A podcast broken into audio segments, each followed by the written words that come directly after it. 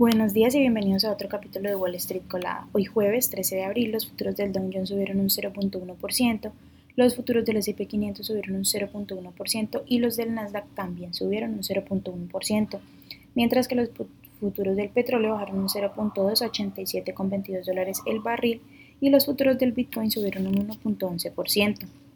En las noticias de hoy, bueno, el PPI se situó en, en menos 0.5% frente a al aumento de 0.1 esperado.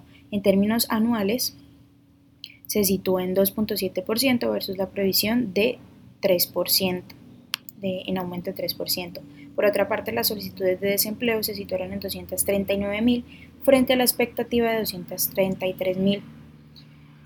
Aunque Delta Airlines, que cotiza con el ticker DAL, reportó una pérdida mayor a la estimada con un EPS de 0.25 sobre ingresos de 11.84 mil millones, presentó una guía bastante positiva, pues anunció una cifra récord de reservas para la temporada de verano, citando que la demanda sigue aumentando incluso a pesar de los altos precios de los vuelos.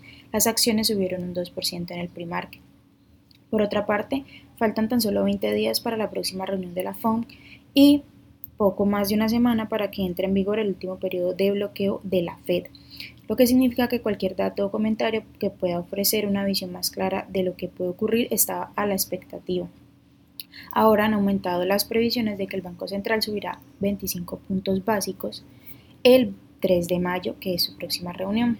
Por otra parte, Alibaba, que cotiza con el ticker BABA, ya está bajo la presión de las propuestas de control de la inteligencia artificial de Pekín, pero el sentimiento se ha visto aún más afectado sobre, eh, porque SoftBank sigue vendiendo su participación en la compañía, que según algunos medios podría reducirse solo hasta el 3.8%, desde la participación del 14.6% que tiene actualmente. Por otra parte, Warner, Warner Bros. Discovery, que cotiza con el ticker WD, presentó el miércoles un nuevo servicio estrella de streaming. La plataforma va a combinar toda la programación de HBO Max y Discovery Max, que se llamará solo Max, y se lanzará a partir del 23 de mayo. Por otra parte, las acciones de First Solar, que cotizan con el ticker FSLR, bajaron un 1.4% después de que Deutsche Bank rebajara su calificación. En otras noticias, según algunas declaraciones de Elon Musk, el mayor trofeo que tiene es poder convertir a Twitter en una aplicación para todo o una super aplicación que se ocupará desde la mensajería y los pagos hasta compras y servicios financieros.